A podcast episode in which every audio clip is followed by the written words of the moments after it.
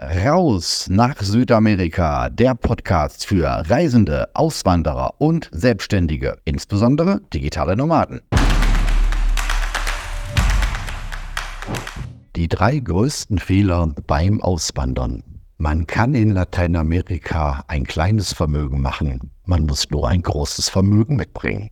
In dieser Folge geht es um die drei häufigsten und auch schwerwiegendsten Fehler, die Auswanderer machen. Und ich möchte, dass du von mir weißt, dass ich jetzt nicht vom hohen Ross herunter predige, sondern dass ich selber solche Fehler gemacht habe oder zumindest recht spät erst äh, davor bewahrt wurde. Zunächst der erste Fehler, das ist die falsche Reisevorbereitung. Es beginnt also mit der richtigen Abmeldung und auch mit der Abmeldung von der Firma, wenn du in Deutschland selbstständig bist oder warst. Denn ansonsten, wenn du noch in der Steuerpflicht bist, dann wird das teuer. Sieh zu, dass du einen neuen Reisepass beantragst und dass du zwei, besser drei Bankkarten mitnimmst. Und zwar von unterschiedlichen Banken. Denn vielleicht wird es schwieriger, als du denkst, im Ausland eine neue Bank zu finden, die dir ein Konto gibt. Hast du deine Postanschrift geklärt? Was nimmst du mit? Was gibst du weg? All solche Dinge, das muss geklärt sein.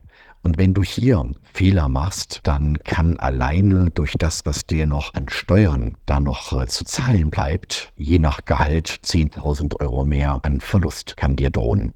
Der zweite Fehler ist eine falsche Prioritätensetzung beim Auswandern.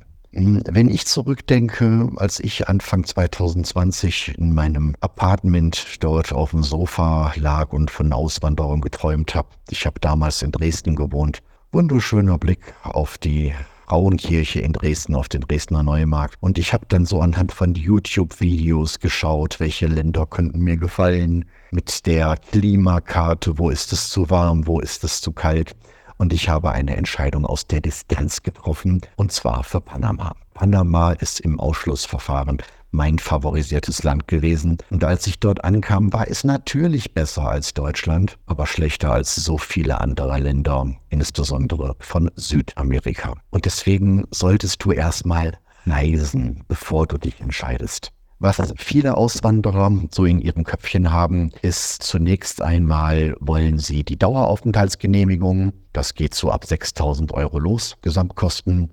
Wenn wir jetzt sagen Flug, du musst zwei Monate dort bleiben, bis alles in Paraguay fertig bist.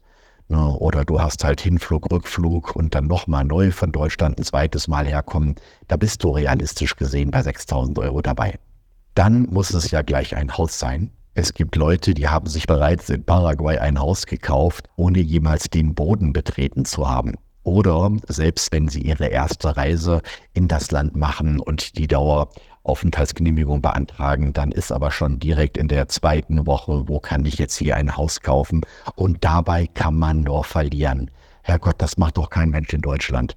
Wie lange überlegt man sich, in welcher Gegend möchte ich wohnen und wo bin ich verwurzelt und wie sind die Nachbarn und erstmal Preise vergleichen.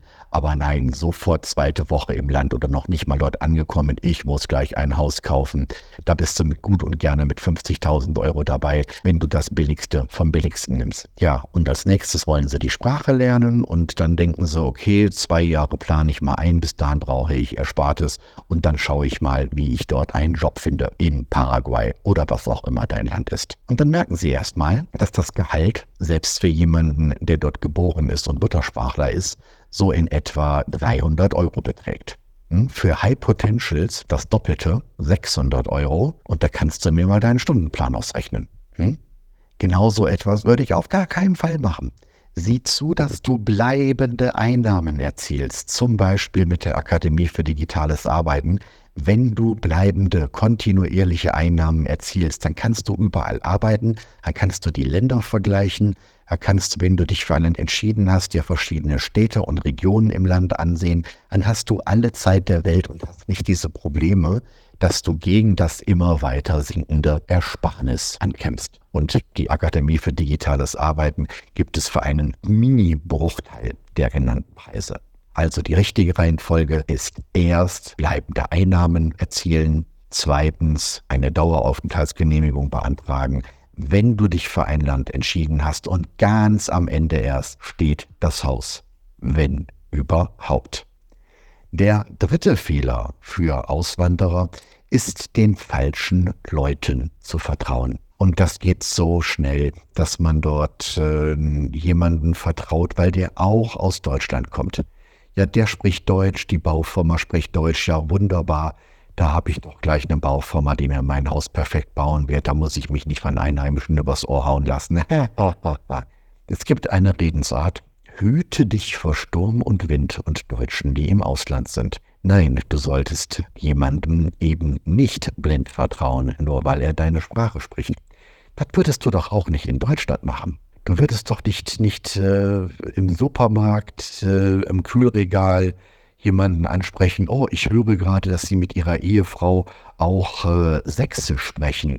Ja, sind Sie etwa auch aus Sachsen? Ja, das ist ja der Wahnsinn. Müssen unbedingt mal ein Bier zusammen trinken gehen, weil Sie auch aus Sachsen sind.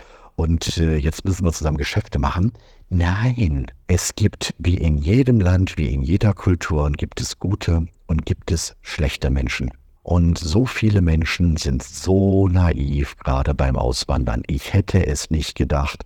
In den letzten zweieinhalb Jahren habe ich das lernen dürfen, wie naiv Menschen sind. Vertraue niemanden erst dann, wenn du ein Netzwerk hast, wenn du andere Menschen kennengelernt hast und dir von mehreren Menschen, vertrauenswürdigen Menschen, bestätigt wurde, dass du auch dieser einen Person vertrauen kannst, mit der du eventuell Geschäfte machst. Niemals, niemals Geld verleihen. Da sagt dir besser, du verschenkst das Geld und wenn es zurückkommt, dann kannst du dich freuen. Wann immer du etwas verleihst, kannst du fest davon ausgehen, dass das Geld weg sein wird, egal welche Geschichten dir erzählt werden, egal wie glaubwürdig sie sind. Ebenfalls musst du aufpassen, wenn du dich dort, äh, ja, wollte gerade sagen, mit jemandem passt. Also, wenn du ein Mann bist und eine Beziehung mit einer Latina eingehst oder wenn du eine Frau bist, und eine Beziehung mit einem Latino eingehst, von mir aus bist du auch ein Mann und schnappst dir ein Latino, du weißt schon, was ich meine, dass ähm, oftmals Beziehungen dort sehr ähm, monetär orientiert sind. Und auch dort ähm, habt das im Hinterkopf. Na, es sind nicht alle Menschen schlecht. Die meisten Menschen sind gut.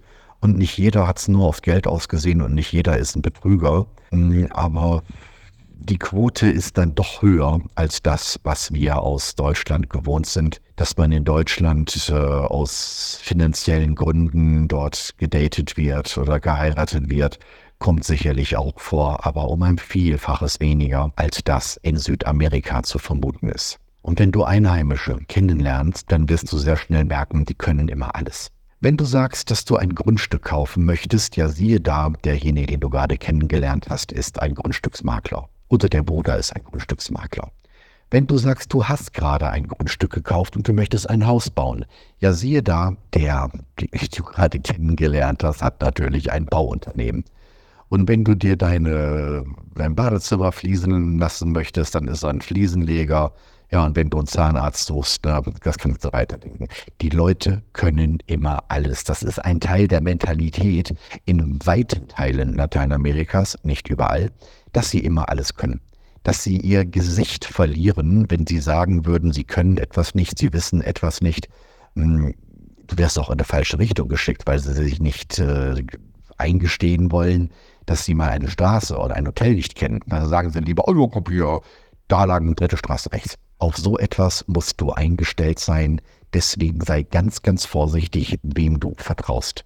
Das Wichtigste und das Beste ist ein Netzwerk von vertrauensvollen Menschen. Und je länger du dort bist und je mehr Erfahrung du sammelst, mit wenig Einsatz, mit Spielgeld, desto mehr kannst du auch die Risiken einschätzen und deine Gefahren minimieren.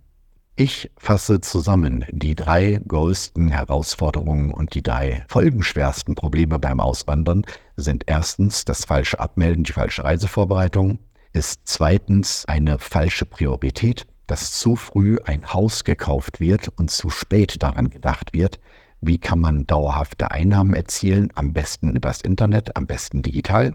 Und drittens, es wird den falschen Leuten vertraut. Folge weiter den Folgen dieses Podcasts und besuche mich auch auf meinem YouTube-Kanal. Du wirst dort viele Inspirationen finden, die dir helfen, diese Probleme zu umschiffen und komm auch gerne zu unserem Hausabend, der Infotreff Verreisende, Auswanderer und Selbstständige. Über solche Themen tauschen wir uns jeden Sonntag aus. Bis dahin, ich freue mich, dich dort zu sehen. So, das war's für heute. Weitere Inspirationen für dein Leben in Freiheit findest du in meinem YouTube-Kanal Freiheit, Business und Pura wieder. Oder noch besser, lerne uns persönlich kennen. Seit 2021 gibt es den Rausabend, den Infotreff für Reisende, Auswanderer und Selbstständige, insbesondere digitale Nomaden. www.rausabend.de